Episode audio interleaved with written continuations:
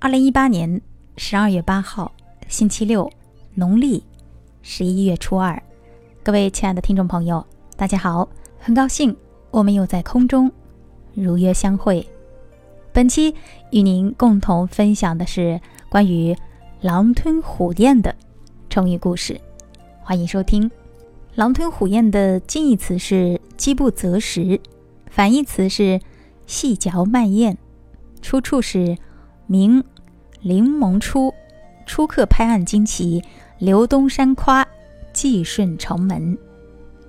比喻吃东西又猛又急的样子。蔡庆盘缠用尽，无法回去，就去找了杨林。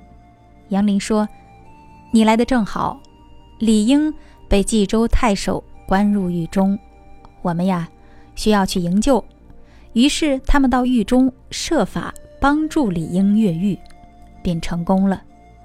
黎明时分，他们来到城边，出城后到路旁的酒店，叫酒保打了五斤酒，切上了一大盘牛肉。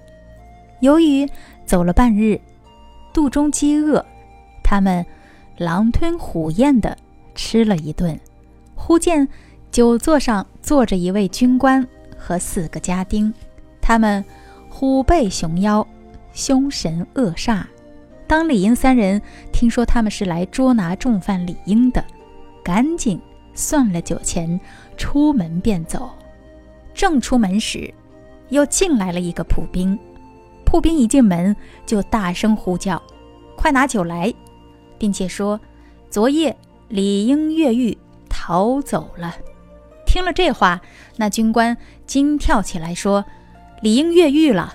我看方才算酒钱的，就像李英啊！”铺兵说：“我看也像。”说着就追出去了。李英三人与军官、铺兵、家丁展开了一场厮杀，以死相拼，杀死军官、铺兵，脱险后夺路而走。好了，听众朋友，本期的成语故事“狼吞虎咽”我们就分享到这儿了。最后，我们依然用“狼吞虎咽”来造一句话。